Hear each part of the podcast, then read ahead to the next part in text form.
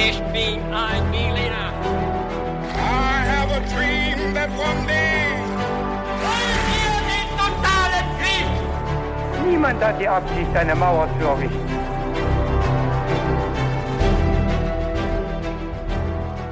Hallo und willkommen zurück bei einer neuen Folge von His2Go mit uns, Viktor. Und David. Bei His2Go ist es immer so, dass äh, David und ich uns alle zehn Tage eine Geschichte erzählen.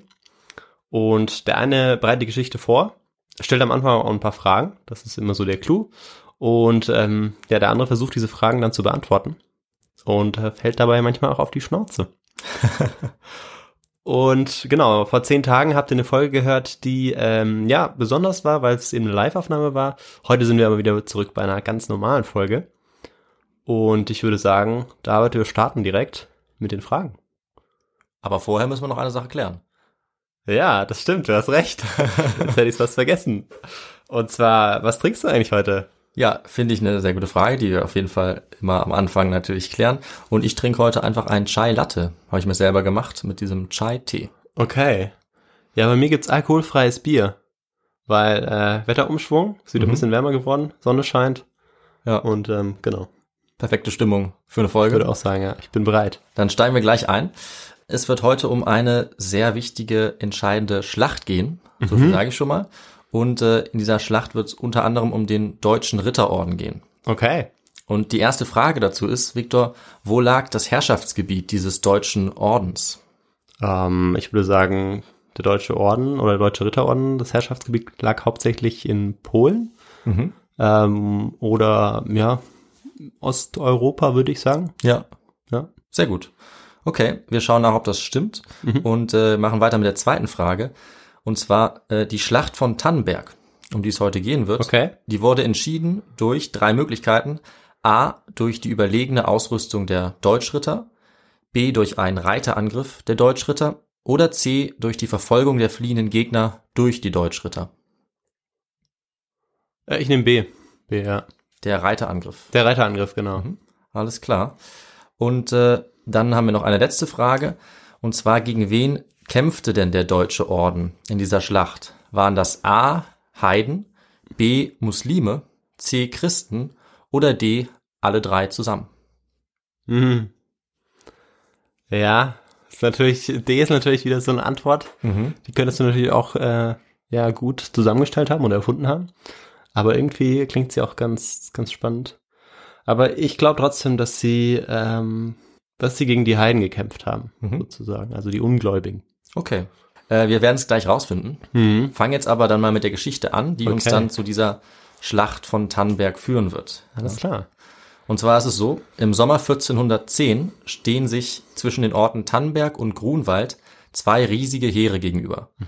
10.000 Soldaten führen auf der einen Seite der deutsche Ritterorden ins Feld und auf der anderen Seite der polnische König und der litauische Großfürst. Okay.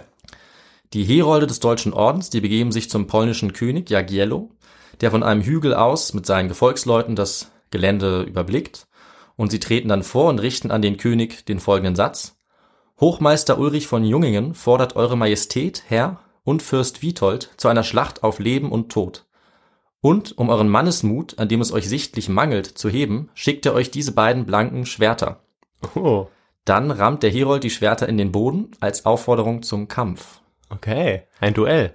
Ein Duell Oder könnte es sein. Duell vielleicht? Nee? Es ist auf jeden Fall die Anfangsszene äh, eines sehr berühmten polnischen Films mit dem Namen Die Kreuzritter von 1960. Okay. Und äh, diese, diese Szene, äh, die stellt eben auch den Anfang der Schlacht von Tannenberg dar, um die es heute gehen wird. Diese Schlacht hat drei verschiedene Namen, weil drei verschiedene Parteien hier gekämpft haben. Einmal ähm, die Deutschen, beziehungsweise der Deutsche Orden. Da nennt man sie die Schlacht von Tannenberg, eben in unserer Sprache. Im Polnischen heißt sie die Schlacht von Grunwald und im Litauischen die Schlacht von Zalgiris. Okay. Diese Schlacht fand, wie gesagt, 1410 statt. Und äh, mit 1410 befinden wir uns in welcher Epoche, Victor? Ja, ich würde sagen im, im Mittelalter und zwar im äh, Ja. Spätmittelalter. Ganz genau. Ja. Genau so ist es. Kurz Äh, vor 1500. Ja, Kurz vor 1500, genau, die frühe Neuzeit, die beginnt ja 1500 oder ein bisschen früher, ja je nachdem. je nachdem. Und ähm, bei Tannenberg äh, fand jetzt 1410 nicht weniger als eine der wichtigsten Schlachten des Mittelalters statt. Mhm. Und es war vielleicht auch die größte Schlacht. Okay. Ja, wo wirklich zwei riesige Heere aufeinander getroffen sind. Eben auf der einen Seite die Streitmacht des Deutschritterordens Mhm. unter Hochmeister Ulrich von Jungingen und auf der anderen Seite die Vereinigten Heere Polens und Litauens Okay. unter Jagiello und Vytautas. Und wir werden uns jetzt zuerst mal die Vorgeschichte anschauen, dann natürlich den genauen Verlauf dieser äh, großen Schlacht und dann auch die Auswirkungen. Also Ja. was sie für das äh, Mächteverhältnis bedeutet hat in Europa und äh, warum sie bis heute auch einigen Leuten sehr wichtig ist. Ja. Und zum Anfang brauchen wir aber natürlich was, um einzusteigen, Victor? Den historischen Kontext natürlich. Ja, genau. Ja. Wie immer bei His2Go. Aber wir schauen uns äh, die Vorgeschichte an. Ja. Und wir klären erstmal, warum jetzt überhaupt deutsche Ordensritter gegen polnisch-litauische Truppen gekämpft haben. Mhm. Ich will jetzt den Hintergrund erstmal kurz halten, der zur Schlacht führt, weil man über diese ganze Vorgeschichte der drei Kriegsparteien eigentlich ewig erzählen könnte. Ähm, aber ich fasse es kurz zusammen. Also wir fragen uns jetzt erstmal, wie kommt der deutsche Orden nach Polen? Und äh, Victor, du hast es am Anfang schon gut gesagt, dass er auf jeden Fall nach Polen kommt, richtig eingeschätzt. Aber eine Frage noch an dich ist, wo wurde der denn ursprünglich gegründet? Hast du da eine Einschätzung? Ähm, hängt irgendwie mit dem Templerorden zusammen? Nee? Ja, aber also die Antwort ist dieselbe, wenn du noch weißt, wo der gegründet wurde. Ja, der wurde in, bei Jerusalem gegründet, oder? oder? Ja, genau, das ist richtig. Und Ja. auch, genau, also in dem Fall ist es eben sehr ähnlich, also es ist auch ein ritterlicher, Ja, christlicher genau, Orden und beide wurden im Heiligen Land gegründet. Genau, Nicht in okay. Jerusalem in diesem Fall, in einer anderen Stadt, aber ähm, auch zur selben Zeit, nämlich zur Zeit der Kreuzzüge. Ja. Genauer gesagt 1192. Hm. Da wurde also der deutsche Ritterorden gegründet. Und genau wie die Templer oder auch zum Beispiel der Johanniterorden waren die am Anfang auch nur dort aktiv Hm. im Heiligen Land, auch mit ähnlichen Gründen, um Pilger zu schützen oder um Kranke zu versorgen. Und nach und nach hat sich dann aber auch dieser deutsche Orden in Europa weiter verbreitet. Mhm. Und als das Heilige Land dann von Muslimen erobert wurde, die ganzen Ritterorden also dann sozusagen arbeitslos waren, gehen mussten, im Prinzip auch keine Mission mehr hatten außerhalb des Heiligen Landes. Äh, Und wie wir wissen aus dieser anderen His-to-Go-Folge über die Templer, sind ja die Templer dann untergegangen. Ja, wurden, wurden es gab einen Prozess, sie wurden genau vernichtet, kann man sagen.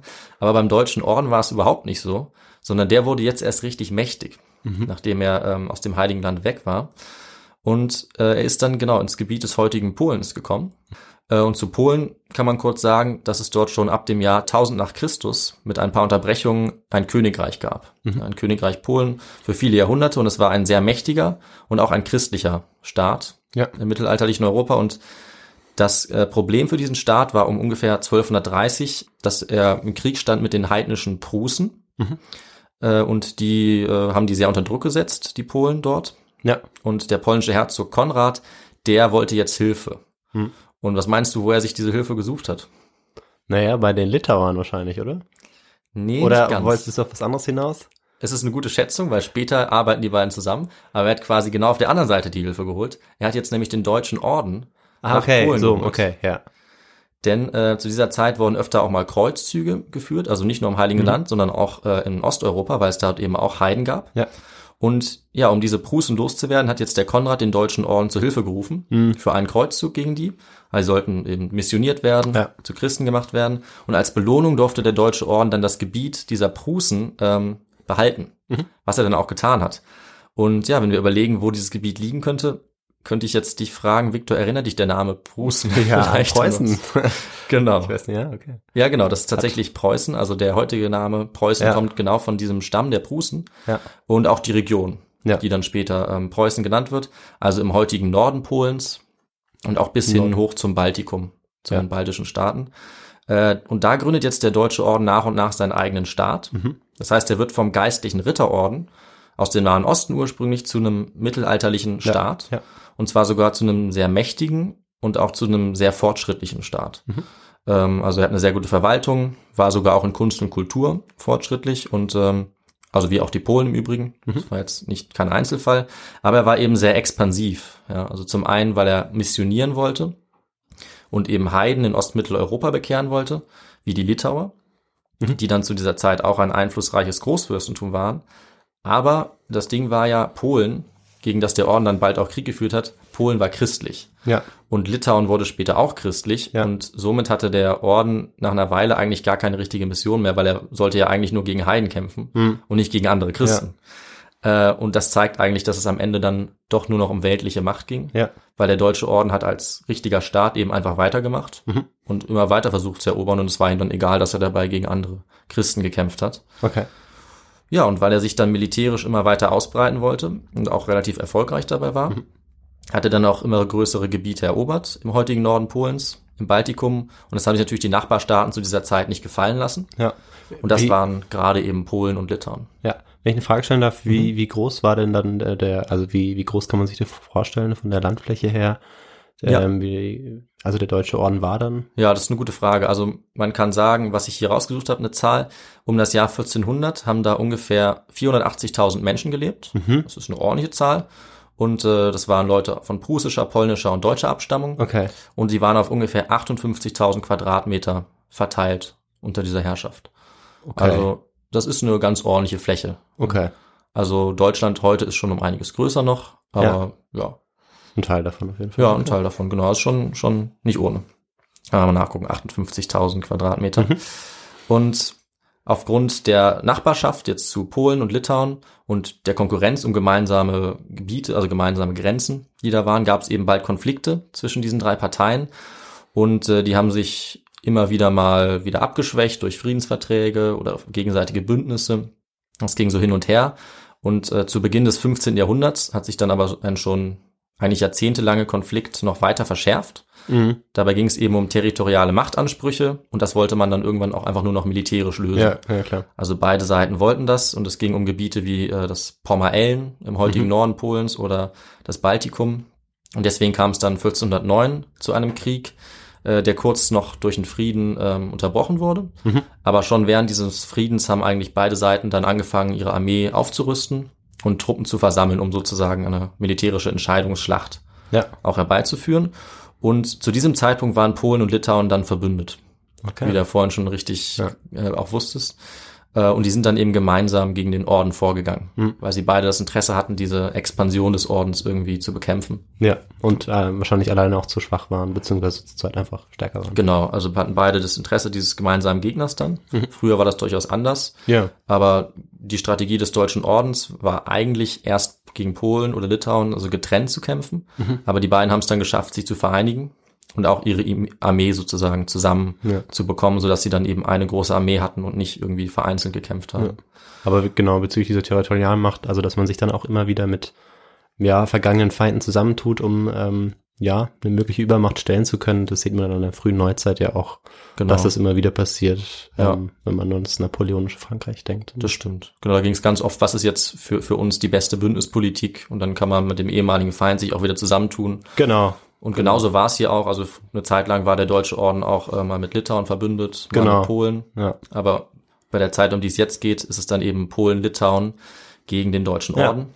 Und Polen-Litauen auch deswegen, weil Wladislaw II. Jagiello, das war dann der König von Polen und Litauen Mhm. in Personalunion ähm, und auch der Anführer des gemeinsamen Heeres. Okay. Und zusammen mit ihm hat er noch gekämpft Vytautas. Der war Großfürst von Litauen und ähm, hat aber Litauen im Namen von Jagiello nur verwaltet, aber eben auch äh, diesen litauischen Teil des Heeres befehligt. Und was die Namen angeht, kannst du dir schon denken, das ist, äh, da muss ich sagen, sorry an alle Muttersprachler oder so. Ich spreche das jetzt Deutsch aus. Ja. Also den Jagiello, den müsste man eigentlich äh, eher so Ja- Jagiejo aussprechen. Mhm. Władysław Jagiejo. Aber das ist für mich zu schwierig, also ich sage einfach Jagiello. Was dann passiert ist, beide Seiten haben große Armeen aufgestellt und den Kampf miteinander gesucht. Der Hochmeister des Deutschen Ordens, also das war der alleroberste Anführer dieses Ordens und auch des Staates, das war Ulrich von Jungingen. Mhm. Und er hat zunächst noch defensiv agiert und wollte eigentlich die Polen und die Litauer kommen lassen zu einer gut zu verteidigenden äh, Position. Dort hat er sich verschanzt und auf den Angriff gewartet. Und Vytautas und Jagiello, die wollten jetzt im Jahr 1410 erstmal dort auch nicht angreifen, weil es eben ein großer strategischer Nachteil gewesen wäre, äh, dort so zu kämpfen. Und jetzt du als Stratege, Viktor, äh, was denkst du, haben sie gemacht, um diesen Vorteil der Verteidigungssituation aufzulösen? Ich weiß nicht. Äh, was man zum Beispiel machen kann, ist, man ähm, lockt sie irgendwie raus, indem man sie provoziert. Okay, ja, ja. Und in dem Fall war es wahrscheinlich so, dass die einfach zu einer Stadt in der Nähe gezogen sind, Gilgenburg, und die haben die verwüstet und niedergebrannt. Okay. Und äh, von Jungingen, der Hochmeister, der war wohl so ein bisschen ein Hitzkopf, Hm. hat sich schnell aufgeregt und ist dann so außer sich geraten, dass er direkt, nachdem er das gehört hat, seine Armee in Bewegung gesetzt hat und noch in derselben Nacht auf äh, die Gegner zumarschiert ist. Oh, okay. Also auf einmal ging es dann von, also am Anfang war gar nicht so ganz klar, ob die beiden Armeen wirklich kämpfen, weil man kann das ja auch noch mit einem Friedensvertrag regeln. Ja. Das kommt auch häufig vor und dann würden sie wieder gehen. Aber auf einmal marschiert er jetzt innerhalb von einer Nacht zur Stellung der Polen und Litauer. Er nimmt also ein großes Risiko auf sich, indem er eine gut zu verteidigende Stellung Ja. verlässt und marschiert super schnell und schafft es wirklich ohne Warnung da anzukommen. Also Okay. die Polen und Litauer werden total überrascht Ja. was durchaus beeindruckend ist, wenn man mit einer sehr großen Armee äh, so ja unentdeckt dahin kommt. Ja. Und ähm, dadurch hat er jetzt erstmal einen großen Vorteil, weil er seine Gegner überrascht hat. Und wenn jetzt die Ordensritter sofort angegriffen hätten, wären sie wahrscheinlich auf schlecht vorbereitete Polen und Litauer getroffen und hätten wahrscheinlich einen großen Vorteil in der Schlacht gehabt. Mhm. Wahrscheinlich, sage ich. Ne? Aber Oh, was hat der oh. Hochmeister stattdessen gemacht? Er hat sich total viel Zeit gelassen. Oh nein. Oh das nein. erinnert mich an Josef äh, den Zweiten, Ja, dem Kaiser von Österreich. ja, Ja.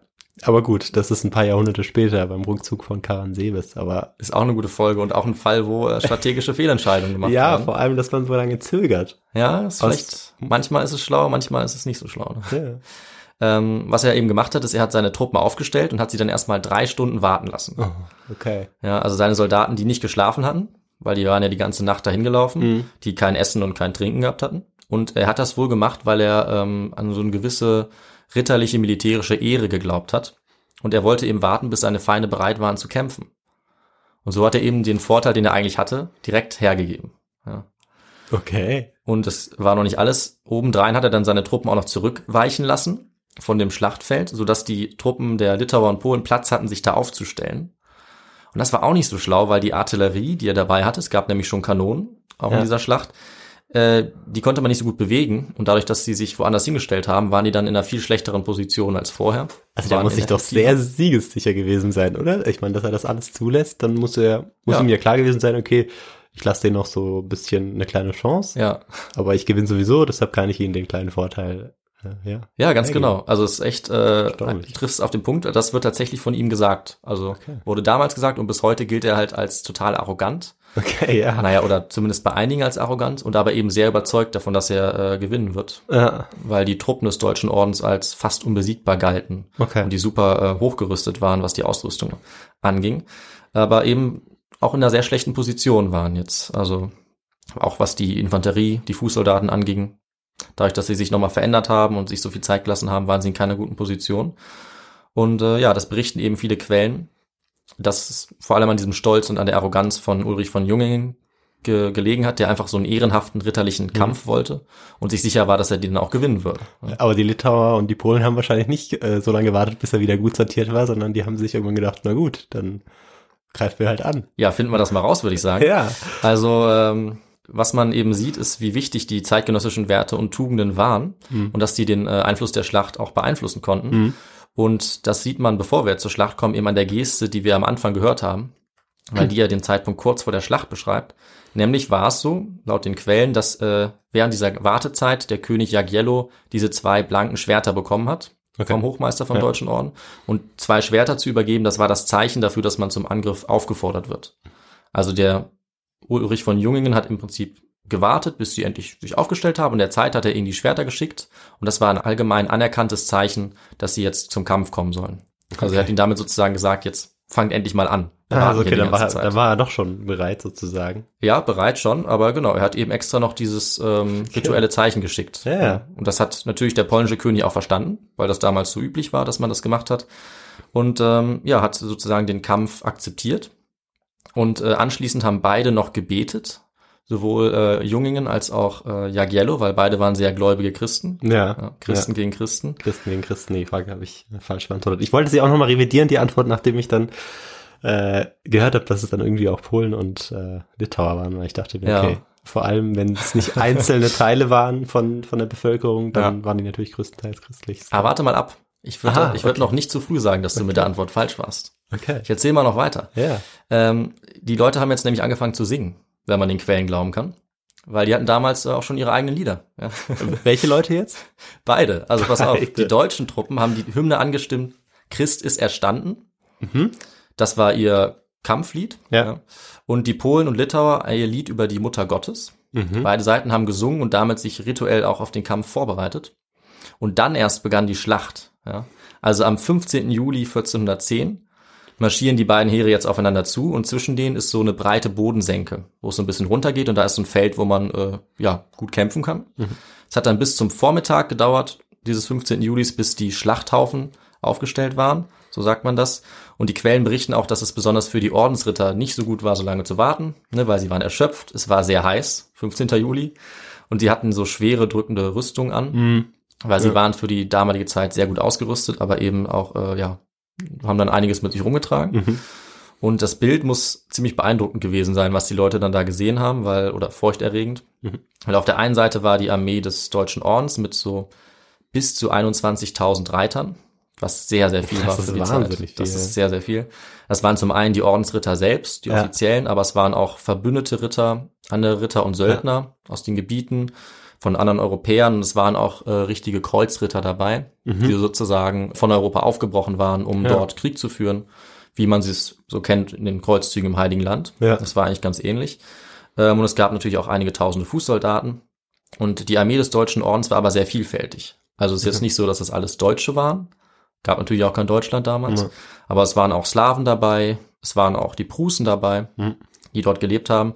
Und ähnlich sah es auch auf der anderen Seite aus. Also es gab die einmal die polnische Armee. Auch die bestand aus Reitern, Söldnern und Fußsoldaten. Und es gab die Litauer, die hatten dieselbe Zusammensetzung. Mhm. Und äh, auch da kämpften dann Tataren und Ruthenen. Also es waren wirklich Okay. ethnisch sehr gemischte Armeen.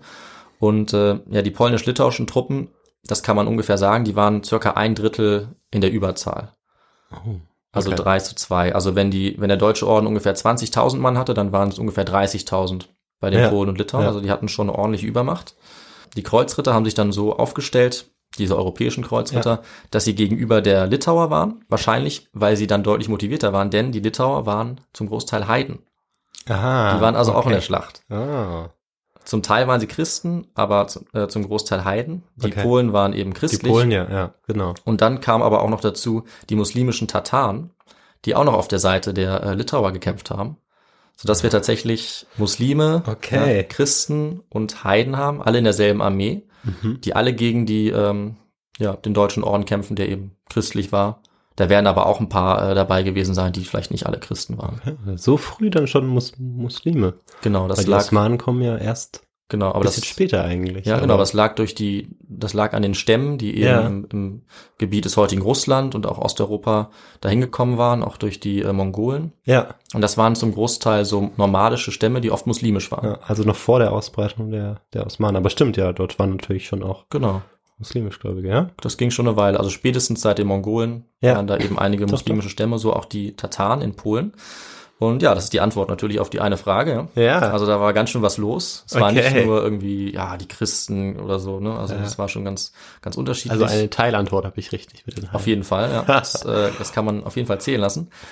Und was jetzt passiert ist, nachdem die Heere aufgestellt waren, haben beide Seiten gewartet, bis jetzt der erste Angriff kommt. Und wer eben durch diese Bodensenke vorrückt und als erstes angreift, der hat im Prinzip so ein bisschen Vorteil hergegeben, weil der Gegner dann die Möglichkeit hatte, so einen taktischen Gegenstoß ähm, zu unternehmen. Und weil die ja so viele Reiter hatten, wäre das fatal gewesen, weil also diese, gerade der Deutsche Orden, der hatte eine ganz schwere Kavallerie, also super hochgepanzerte Ritter mit schweren Pferden. Und wenn die alle auf einmal ähm, dich gut treffen, dann ist die Schlacht eigentlich auch schon vorbei. Die werden vor allem ja eigentlich auch eher im Verlauf des Kampfes eingesetzt, nachdem die Infanterie schon mal ein bisschen für Unordnung Ja, sorgt. also sie können den Kampf auch äh, eröffnen, aber Okay. es ist eben so ein bisschen wie der der Panzer des Mittelalters, sagt man Ja. auch. So ein Kavallerieangriff ist im Prinzip wie ein riesiger Schock. Ja. Wenn die irgendwo dich treffen, dann ist es wie eine Explosion sozusagen. Also Genau, aber wenn die dann äh, wahrscheinlich in Gefechten gefangen sind, dann, ähm, also gleich am Anfang ähm, Genau. reinstürmen und in Gefecht gefangen sind, dann haben sie nicht mehr so den großen Vorteil. Nee, der große Vorteil ist der Ansturm dieser Genau. Kavallerie für den Effekt.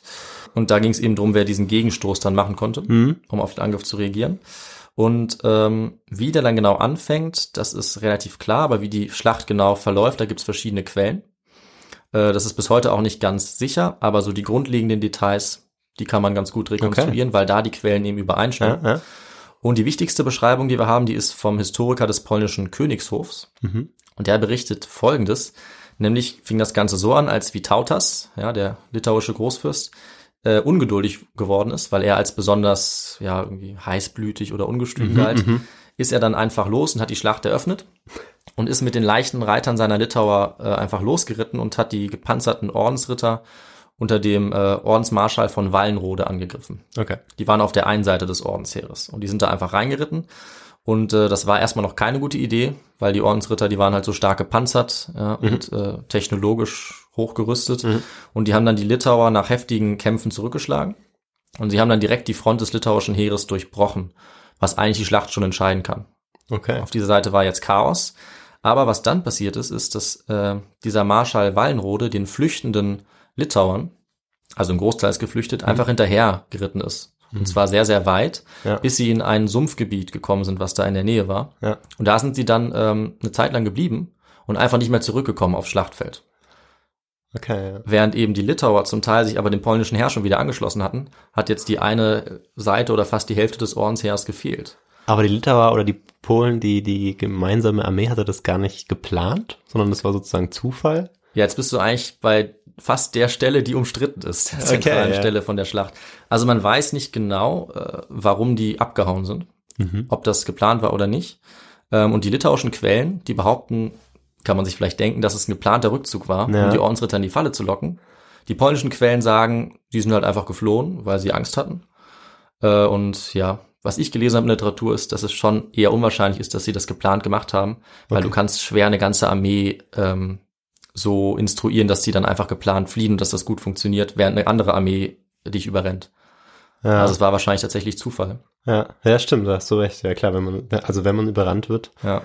Man hätte dann schon fliehen müssen, bevor man überrannt wird, damit es Ja. irgendwie noch Sinn macht. Es ja. wäre möglich, aber es ist vielleicht ein bisschen schwierig. Aber tatsächlich ist dieser Punkt der Schlacht nicht ganz klar. Okay, ja, Also warum sie weggegangen sind oder geflüchtet sind, aber es ist klar, sie sind geflohen. genau. Und es ist klar, die Ordensritter haben sie verfolgt unter diesem äh, Marschall Wallenrode und sie sind dann weg gewesen und konnten äh, den weiteren Verlauf der Schlacht nicht mehr beeinflussen. Und ja, nachdem die jetzt nicht mehr da waren, ähm, hat sich der Hochmeister des Ordens, Ulrich von Junging, jetzt auf einmal natürlich dem riesigen Heer der Polen gegenüber gesehen, alleine. Und die waren ihm zahlenmäßig weit überlegen. Und sie waren auch fast so gut ausgerüstet wie das Ordensheer. Ja. Die Litauer waren das nicht, aber die Polen schon. Weil also die Ordensritter waren auf, dem einen, auf der einen Seite so auf dem neuesten Stand der Militärtechnik mit Rüstung und Waffen, aber die Polen waren eben auch Ritter, es waren auch Adlige und die konnten sich eigentlich ebenso gute Leistung, äh, Ausrüstung leisten. Und die Kavallerie bei der, ähm, bei der polnisch-litauischen Armee, die war genauso umfangreich? Ja, also die war schon- äh, an Zahl, zahlenmäßig war sie dem Ordensheer sogar überlegen. Okay, auch, auch die Kavallerie. Auch die Kavallerie, Okay. die waren also alle Teile des polnisch-litauischen Okay, Heers wow. waren, waren mehr als das Ordensheer. Wow. Und das wurde eigentlich ausgeglichen durch die überlegene Ausrüstung Ja, ja, des ja, genau. Die waren eben einfach ja besser ausgerüstet, bisschen bessere Truppen, disziplinierter. Äh, also dass es eigentlich ungefähr gleich war, wenn man das so Okay. vergleicht. Ähm, aber eben die Ausrüstung der Polen, die war auch super. Und deswegen konnten sie jetzt auch ähm, die Ordensritter direkt angreifen. Das hat der polnische König Jagiello jetzt auch erkannt, weil es hat ja die eine Seite des Ordensheeres einfach gefehlt. Mhm. Und da ist er jetzt hin, ja, mit seinen äh, starken polnischen Rittern, hat das Signal gegeben, jetzt anzugreifen durch diese Senke. Ja. Und der Großmeister auch. Und beide Seiten sind jetzt aufeinander zu und haben wirklich äh, jetzt aufeinander eingeschlagen Ja. für mehrere Stunden, also zehntausende Leute. Äh, und wie dann diese Heere angeführt wurden, das ist ganz interessant, das war eigentlich genau das Gegenteil. Also der Hochmeister von Junging, der hat sich an der Spitze seiner Leute in den Kampf gestürzt. So ganz klassisch mittelalterlich, Mhm. Ja. so ein bisschen naiv. Aber das Naiv, ist wohl, aber helden, ja, heldenhaft. vielleicht heldenhaft, ist laut den Quellen so gewesen. Also du kämpfst als Anleit Anführer deiner Leute eben vorne mit, motivierst die Kämpfer, aber gibst dich natürlich auch in Ja. sehr starke Gefahr. Ähm, und ja, das ist dann die Hauptschlacht der Schlacht von Tannenberg, also dieses Aufeinandertreffen des polnischen und äh, des Ordensritterheeres. Und es gibt einen stundenlangen, sehr harten Kampf jetzt, Mann gegen Mann. Und während diesem Kampf ähm, macht der König Jagiello das ganz anders. Der sitzt oben auf einem Hügel und hat da die perfekte Übersicht über die Schlacht. Okay. Und was er jetzt eben machen kann, ist, er kann äh, genau sehen, was passiert äh, und konnte jetzt nach und nach überlegt immer neue frische Truppen reinschicken. Also sagt, jetzt kommt die Gruppe, ihr geht mal dahin. Und währenddessen die Ordensritter, die haben eigentlich gar keine Ahnung, was passiert und kämpfen einfach Mann Ja, gegen Mann. Und auch der Hochmeister, äh, der kämpft zwar mit und scheinbar auch sehr mutig, aber der hat jetzt keine Möglichkeit mehr, den Kampf irgendwie zu beeinflussen, weil er selber irgendwie da vorne mitkämpft. Und währenddessen kommen immer diese neuen polnischen frischen Truppen rein, was einen sehr großen Unterschied macht. Weil das wirklich ja körperliche Schwerstarbeit ist. Und wenn dann frische Truppen reinkommen, dann ist das ganz entscheidend. Ja. Und so wurde dann die Kampfkraft des Ordensheeres nach und nach immer mehr gebrochen. Hm. Während der Kampf eigentlich weiterging bis zum Abend. Und die Ordensritter mussten aber nach und nach immer weiter zurückweichen. Und es sah ziemlich schlecht für sie aus. Und ähm, als die Lage dann richtig verzweifelt war und es fast schon verloren war, äh, hat sich der Hochmeister nochmal gesammelt außerhalb des Schlachtfelds und hat alle Ritter, alle Reiter, die er irgendwie kriegen konnte, nochmal um sich rumgerufen. Mhm. Und hat sich dann dafür entschieden, jetzt alles auf eine Karte zu setzen. Und zwar indem er mit seiner Kavallerie noch einmal gegen die rechte Seite der polnischen Armee ja. gegenreitet. Und wenn das klappt, dann könnte er diesen Jagiello gefangen nehmen mhm. oder töten und so die Schlacht dann wahrscheinlich gewinnen, ja. wenn der Anführer stirbt. Ja. Das äh, war allerdings vergebens. Ja, mhm. also sie führen diesen Kavallerieangriff durch, aber es gibt dort frische polnische Truppen, wo sie aufeinandertreffen und der Angriff scheitert von Jungingen. Sie werden umzingelt äh, von den polnischen Truppen und wahrscheinlich auch von den Litauen unter Vitautas, der das vermutlich erkannt hat und ja. schnell noch dahin ist. Und äh, es kommt tatsächlich dann so, dass alle Ordensritter dort getötet werden und auch der Hochmeister dann äh, in diesem Umzingelung durch die äh, durch die Polen und Litauer getötet mhm. wird. Es werden keine Gefangenen gemacht. Es werden oder die keine, Ordensritter ergeben sich einfach nicht. Äh, ja, also in dem Fall werden wenig Gefangene gemacht. Vor allem nicht der Hochmeister, der wird getötet. Ja. Fast alle anderen wichtigen Ordensritter werden auch getötet. Okay. Äh, aber es haben schon auch ein paar das überlebt, weil man ja, ja eben auch Lösegeld bekommen kann. Ne? Ja. Aber die wichtigen ähm, Ordensritter, die sterben alle bei dieser Aktion und ja, bei der dann einsetzenden Flucht durch den deutschen Orden, weil sie sehen eben, der, der Hochmeister ist tot, viele andere wichtige äh, Leute sind tot bei der Flucht äh, geht dann eigentlich die Schlacht sehr schnell verloren und äh, der deutsche Orden wird hier vollständig besiegt. Es werden auch viele weitere Tausende äh, getötet auf der ja. Flucht von den Reitern äh, der Polen und Litauer und damit ist die Schlacht zu Ende ja. mit einer vollständigen Niederlage des deutschen Ordens. Ja, und das ist die allgemein akzeptierte Version der Schlacht, also der grundsätzliche Verlauf, wie ich ihn jetzt gesagt habe, der ist eigentlich ziemlich klar. Äh, es ist eben nur unklar, warum die entscheidenden Manöver gemacht wurden. Ja. Also man weiß nicht so ganz, warum die litauischen Truppen zurückgegangen sind. Ja, genau. Man weiß nicht genau, warum dann die Ordensritter sie verfolgt haben. Wahrscheinlich waren sie einfach nicht diszipliniert genug. Und man weiß natürlich auch nicht genau, warum jetzt sich der Hochmeister für diesen letzten Reiterangriff entschieden hat, bei dem er dann gestorben ist. Ja. Und ja, ob es vielleicht hätte anders laufen können, wenn er das nicht getan hätte. Ja. Da kann man nur spekulieren. Und äh, wie wir schon gesagt haben, die Litauer behaupten dann in den Quellen danach, das war Absicht. Äh, andere sagen, es war keine Absicht. Äh, man weiß auch nicht genau, was die jeweiligen Anführer gemacht haben. Also mhm. ob jetzt dieser Jagiello äh, das die Schlacht gewonnen hat durch seine Entscheidung oder ob Vitautas eher der Stratege war. Das ist auch immer so ein bisschen, die Litauer sagen das eine, die ja. Polen das andere und die Deutschen wiederum was anderes. Das kann man nicht mehr mit Sicherheit sagen. Ja. Ähm, aber wie ging es mit der Schlacht weiter? Das können wir noch klären. Also beide Seiten hatten jetzt sehr hohe Verluste erlitten diese Ordenstruppen, die da verfolgt hatten, die kamen erst später zurück. Der Anführer von denen war auch getötet worden, mhm. der von Wallenrode. Und die sind im Prinzip erst auf das Schlachtfeld gekommen, als äh, die Schlacht da schon so gut wie zu Ende ja. war. Und die sind dann auch abgehauen mhm. und, und viele von denen getötet worden. Und für den Orden war es schon verheerend. Ja. Also auf beiden Seiten sind ungefähr 8000 Männer gestorben, vielleicht noch mehr. Und äh, für den Orden war das wahrscheinlich so gut die Hälfte mhm. oder noch mehr der Truppen, die sie da hatten. Und für den für die andere Seite eben ein bisschen weniger. Und das Problem war vor allem für den Orden, dass eigentlich alle hohen Ämter, die es da gab, in dieser Schlacht gestorben sind. Okay. Also die waren fast alle da. Der Hochmeister und auch alle anderen ja. Leute, die Regionen verwaltet haben oder ja, so, die ja. sind alle gestorben in dieser Schlacht. Schlecht. Und es äh, gab eben auch tausende Gefangene, von denen viele getötet wurden. Die umliegende Gegend wurde dann geplündert und verwüstet mhm. durch die Gewinner, was ja. eigentlich völlig normal ist, muss man auch sagen. Und ja, war natürlich extrem grausam. Also auch wenn die Anführer vielleicht aus ihrer Sicht edle Motive hatten für mhm. diesen Kampf, ähm, war es für alle, die gekämpft haben oder die ausgeplündert wurden danach oder noch Schlimmeres, für die war die Schlacht oder dieser Krieg natürlich schrecklich mhm. und hatte überhaupt nichts Edles an sich. Also das muss man, denke ich, schon nochmal deutlich sagen, weil die Schlacht im Nachhinein sehr glorifiziert wird. Ja. Aber für die Leute da war es einfach ein wahnsinniges, brutales Blutbad. Und äh, das einzig ähm, ja, respektvolle, was es da vielleicht noch gab aus Sicht ja, der, der Ordensritter vielleicht oder auch der Polen ist, dass dieser Jagiello äh, sich danach einigermaßen rücksichtsvoll verhalten hat und mhm. eine Menge der gefangenen Ordensritter hat laufen lassen. Mhm. Und der Leichnam des Hochmeisters, der wurde dann sogar in die Marienburg gebracht. Das war die Zentrale des ja. Deutschen Ordens und wurde dort bestattet. Und äh, die haben dann kurz gewartet, die Polen und Litauer, aber haben ihnen auch nicht zu, allzu viel Zeit gegeben und sind dann direkt nachgesetzt. Mhm. Und nur zehn Tage nach der Schlacht stand dann äh, der König Jagiello vor der Marienburg, mhm. der, der der Hauptstadt des Deutschen Ordens und hat begonnen, die jetzt auch zu belagern. Ja. Weil er eben jetzt nachsetzen wollte und ist ja klar, nach dieser gewonnenen Schlacht dann ähm, möglichst auch das Gebiet des Deutschen Ordens erobern wollte. Ja.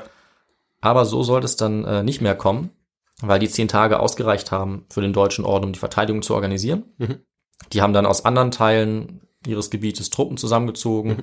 Sie haben Söldner angeworben und auch Verbündete zur Hilfe gerufen. Ja. Und dadurch konnten sie das Territorium dann sichern. Ja. Und letztlich mussten die Litauer und Polen dann den Rückzug machen, Okay. sodass das Gebiet, also Preußen, wieder in der Hand des Ordens Ja. war. Ja. Das war sozusagen das, ja, die unmittelbaren Folgen dieser Mhm. Schlacht. Ja, und wie ging es dann weiter? Da müssen wir uns jetzt zunächst mal fragen, wie stark die Auswirkungen der Schlacht eigentlich Ja. waren.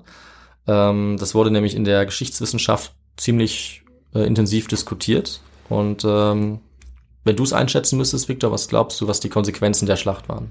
Hm, ja, ist schwer zu sagen. Also ähm, hast du es, glaube ich, schon deutlich, dass die, dass der Deutsche Orden ähm, allgemein vom, vom Militär gelebt hat, also auch von den Erfolgen, die sie dann feiern konnten, gelebt Mhm. hat, weil es ja eben vor allem auch eine Militärmacht war, wie dann später ja äh, auch Preußen. Ja. Und ähm, ja, die Niederlage wird deshalb wahrscheinlich schon, äh, auch allein der Verlust äh, an, ähm, ja, an Menschen wahrscheinlich bedeutet haben, dass es danach schwierig wurde, irgendwie ja denselben Status irgendwie zu erhalten. Mhm. Aber ähm, deutschen Orden gibt's ja dann noch relativ lange, Ja. glaube ich. Das ähm, stimmt. So dass es ähm, ja also keine größeren Auswirkungen auf das auf ein Ende des deutschen Ordens oder der Region des deutschen Ordens hatte, sondern eher wahrscheinlich ja während des Zeitpunkts eben äh, oder schlecht im, während des Zeitpunkts war für den deutschen Orden, so dass sie sich nicht mehr weiter ausbreiten konnten, was ja wahrscheinlich eines der Ziele war. Ja. Vielleicht. Ja, ich finde, du hast das eigentlich sehr gut zusammengefasst. Ähm, jetzt gerade zum Ende nochmal hin, hast du es eigentlich super beschrieben. Also es war früher eher so, dass man davon ausgegangen ist, dass die äh, Schlacht ganz wichtig war und Mhm. das gesamte Machtverhältnis eigentlich geändert hat im ähm, nördlichen Europa und dass Polen-Litauen dadurch enorm an Macht gewonnen hat und der Orden durch die Niederlage stark geschwächt wurde. Aber ähm, so einen eindeutigen Konsens gibt es da eigentlich bis Mhm. heute nicht. Es ist aber schon so, dass sich das eher ein bisschen geändert hat. Mhm. Und man heute in der Geschichtsforschung eher sagt, also die Tendenz eher ist, dass die Bekanntheit der Schlacht bis heute, Mhm. die wirklich sehr groß ist, die Bedeutung eigentlich übersteigt. Okay. Also ganz so wichtig war die Schlacht wohl doch nicht. Und man muss schon sagen, dass die Geschichte jetzt von Nord, Mitteleuropa nicht entscheidend oder grundlegend durch diese Schlacht ganz plötzlich verändert wurde, Ja. sondern es war eher so, dass die Machtverhältnisse vorher schon verschoben waren, Ja. dass vorher schon so deutlich ähm, die Macht eher zu Polen-Litauen ging und weg vom Deutschen Orden, dass selbst wenn der Orden gewonnen hätte, diese Schlacht, die Entwicklung danach dieselbe gewesen wäre, nämlich der Abstieg des Ja. Deutschen Ordens, wie du es auch schon ja richtig eingeschätzt hast. Und es ist dann so, dass äh, Polen-Litauen, die waren vorher einfach schon sehr mächtig geworden. Mhm. Und diesen Prozess hätte man wahrscheinlich auch nicht mehr umkehren können, auch bei einem Sieg Ja. aus Sicht des Ordens. Und ähm, ja, wie auch bei anderen christlichen Kreuzfahrerorden, äh, also wie bei den Templern oder Johannitern, ging es einfach dann bergab. Und das lief so ab, dass 1411, ein Jahr später, gab es zunächst mal einen Friedensvertrag in der Stadt Thorn. Der Deutsche Orden hat dann einige Gebiete schon verloren Mhm. an Polen-Litauen und musste viel Geld zahlen. Und so langsam ist dann die Übermacht des Ordens zurückgegangen, aber nicht von einem Tag auf den anderen. Ja. Also es war nicht so, dass die Schlacht irgendwie alles beendet hat, sondern es gab weiter auch noch Kriege. Es gab danach noch den nächsten Krieg. Ähm, und äh, die sind immer zum Nachteil des Ordens dann ausgegangen. Und Polen und Litauen wurden immer mächtiger, Ja. haben sich im 16. Jahrhundert dann auch als Realunion zusammengetan, also als eigener Staat, Mhm. Polen-Litauen, und wurden eigentlich bis in die frühe Neuzeit einer der größten und mächtigsten Staaten Europas. Ja. Auch auf Kosten des Deutschen Ordens. Ja, und das Land, das früher unter der Kontrolle vom Deutschen Orden war, das geriet dann nach und nach vor allem unter die Herrschaft Polens. Ja. Also der westliche Teil ging an Polen. Der Rest wurde später protestantisch nach der Reformation und äh, wurde ein weltliches Herzogtum, Mhm. weil es ja ursprünglich ein geistlicher Ja. Ordensstaat gewesen war, eben auch unter polnischer Hoheit. Und letztlich hat sich dann natürlich der Staat Preußen draus gebildet, Ja. der dann äh, zum Deutschen Kaiserreich wurde. Ja. Also da kann man durchaus die Anfänge so ein bisschen nachvollziehen. Äh, und ja, für Polen ging es erstmal super weiter. Sie waren eine mächtige, Ja, zunächst. genau, zunächst, sie waren eine mächtige Dynastie, der Jagiellon. Ja. Das hat dieser Jagiello begründet. Sie waren auch echt eine europäische Großmacht, aber, äh, Aber dann, du hast gelacht, weil es dann nicht mehr so gut da weitergeht. kommt der große Nachbar. genau, also dann, unter anderem ja Russland und auch die Osmanen und dann gibt's eine Teilung, die erste Teilung. ja, wann ist, wann ist die erste Teilung? Äh, die erste Teilung ist Es ist äh, Anfang des 19. Jahrhunderts, oder? Ja, ist nicht schlecht. Etwas früher noch. Es ist Okay. eher so Ende des, ähm, Ende, 18, Ende des 18. Jahrhunderts. Okay. Also in den 1770er Jahren kommt es, Ach zu, ja, klar, ja. kommt es zur ersten Ja. polnischen Teilung, dann kommen noch weitere und das führt eben dazu, dass dann Polen von der Großmacht eher so zum Spielball Ja. der europäischen Mächte wird und dann wird es einfach aufgeteilt unter den Nachbarstaaten Russland, Österreich und Preußen und das bleibt dann äh, über 100 Jahre lang so, ja. bis Polen dann äh, wieder die Unabhängigkeit zurückgewinnen kann. Ja. Ja, und der Deutsche Orden, der existiert weiter. Das hast du ja auch schon richtig erkannt. Und der wurde aber nie wieder so wichtig. Ja. Und wie gesagt, also die Besitztümer hat er nach und nach verloren. Ja. Aber was ich ganz interessant finde, ist, es gibt ihn tatsächlich bis heute. Oh. Heute im Jahr 2020 hat er ungefähr 1000 Mitglieder. Das wusste ich Ja. nicht. Okay, bis heute. Die haben 1000 Mitglieder, die haben auch immer noch dieselbe Kleidung, dieselbe Symbolik, ja, also diese weißen Gewänder mit dem schwarzen Kreuz, die damals eben auch die Deutschritter getragen haben, auch bei dieser Schlacht. Ja. Sah bestimmt äh, ziemlich beeindruckend oder aus Okay. oder furchterregend. Und kann man sich da online bewerben oder wie läuft es ab? Hm, Ich würde es aber mal ausprobieren. äh, du könntest da mithelfen. Also die haben vor allem eine karitative Tätigkeit heute. Okay. Ja, Ja. Also. Ja. Und was uns jetzt aber noch fehlt, um den Bogen zu beenden, äh, würde ich sagen, ist die Rezeption. Hm? Weil das wirklich Interessante an dieser Schlacht von Tannenberg ist, äh, wie wichtig sie wurde kurz danach. Ja. Wie ich schon gesagt habe, eigentlich wichtiger als die eigentliche Schlacht war. Äh, sie wurde nämlich extrem wichtig für den polnischen Nationalismus vor allem. Ja. Und besonders in der Zeit, wie wir es gerade gesagt haben, in der Polen geteilt war. Mhm. Weil die Polen sich zu dieser Zeit eben ähm, darauf besinnen wollten, dass sie eigentlich eine eigene Nation haben Ja. und die auch wiederbekommen sollten, während sie ja von anderen beherrscht wurden. Und da haben sie eben nach Erinnerungsorten gesucht, um sich Ja. gemeinsam zu identifizieren und zu sagen, wir sind Polen, das ist unsere Geschichte. Und da hat die Schlacht von Tannenberg einen ganz zentralen Platz eingenommen Mhm. als Erinnerungsort und wurde natürlich historisch dann auch sehr verfälscht. Also Ja. die Polen haben dann gesagt, hier, das ist im Prinzip ein Höhepunkt der polnischen Nation. Und man hat das auch hochstilisiert zu einem Nationalitätenkampf zwischen Deutschen, einer deutschen Nation und einer polnischen Nation, Mhm. obwohl es das natürlich zu diesem Zeitpunkt nicht gab. Und es völlig falsch ist, davon zu reden, dass Ja. der deutsche Ordensstaat irgendwie das moderne Deutschland sein sollte oder die Polen auf der Ja. anderen Seite. Aber das hat man sehr stark gemacht Mhm. und hat eben gesagt, ja. wir haben schon mal gegen die Deutschen gewonnen, in Anführungszeichen, wir können es jetzt wieder tun. Mhm. Auf der anderen Seite haben eben die Deutschen gesagt, ja, äh, damals haben die Polen uns besiegt, aber das darf nie wieder passieren. Ja. Deswegen äh, erobern wir jetzt Teile Polens, ja, Ja. und haben ja dann Polen auch lange beherrscht. Und äh, das wurde besonders wichtig auch nochmal im Ersten Weltkrieg, weil die Schlacht von Tannenberg, die gibt's eigentlich zweimal. Die gibt's eben einmal 1410 und 1914. Mhm. Und da war es so, dass ähm, eine Schlacht in der Nähe stattgefunden hat zwischen deutschen Truppen und russischen Truppen. Mhm. Und weil Deutschland die gewonnen hat, hat dann das Militär die propagandistisch so aufgeladen, dass man gesagt hat, das ist die zweite Schlacht von Tannenberg, diesmal haben die Deutschen gewonnen.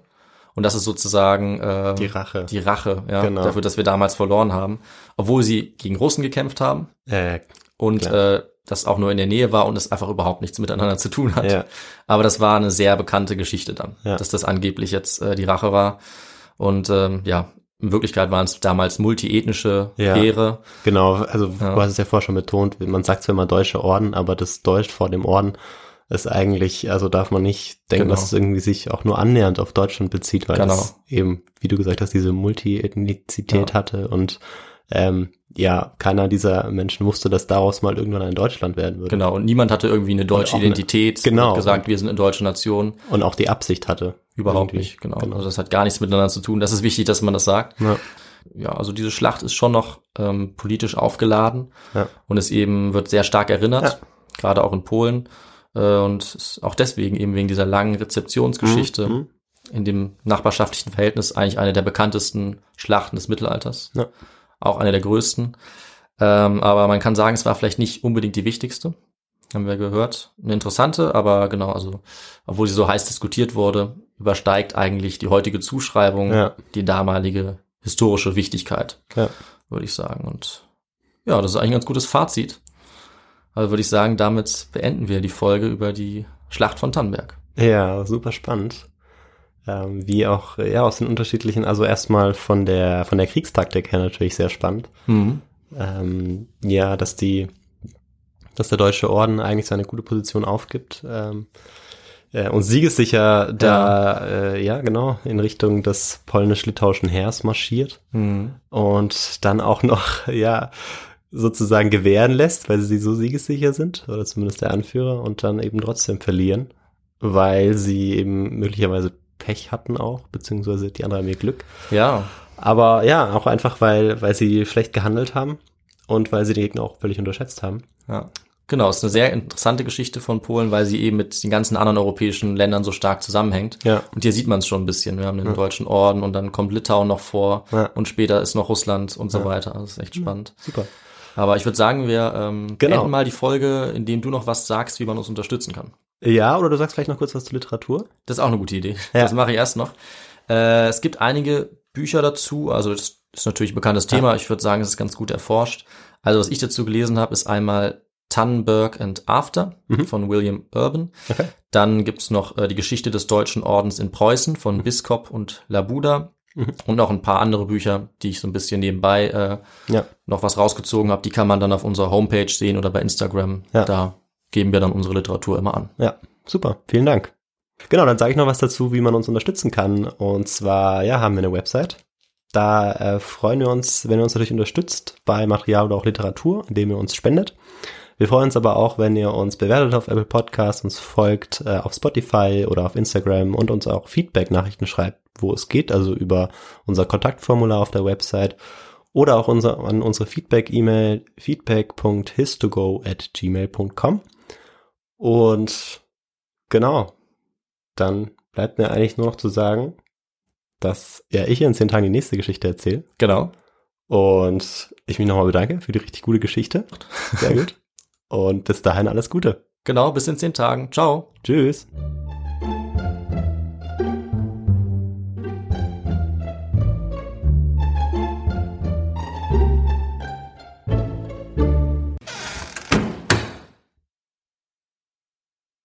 Hm. Ein bisschen wie die, äh, nee, nicht die, nicht die Assassinen, oder? Doch, genau. Doch, die Assassinen. Ist ähnlich doch. wie die Die Assassinen. hatten mit diesem reichen Schweizer, der Genau. jetzt Die Nizariten. Ja, die ja genau. früher als Assassinen bekannt wurden. die, die, aber die, Die haben heute ja auch einen, einen großen Imam, Ja, der auch ja, eine okay. ganz große äh, private Entwicklungsorganisation hat. Ja, Gute ja. Parallele zu unserer allerersten Folge. Ja, genau. Schöner Bogen.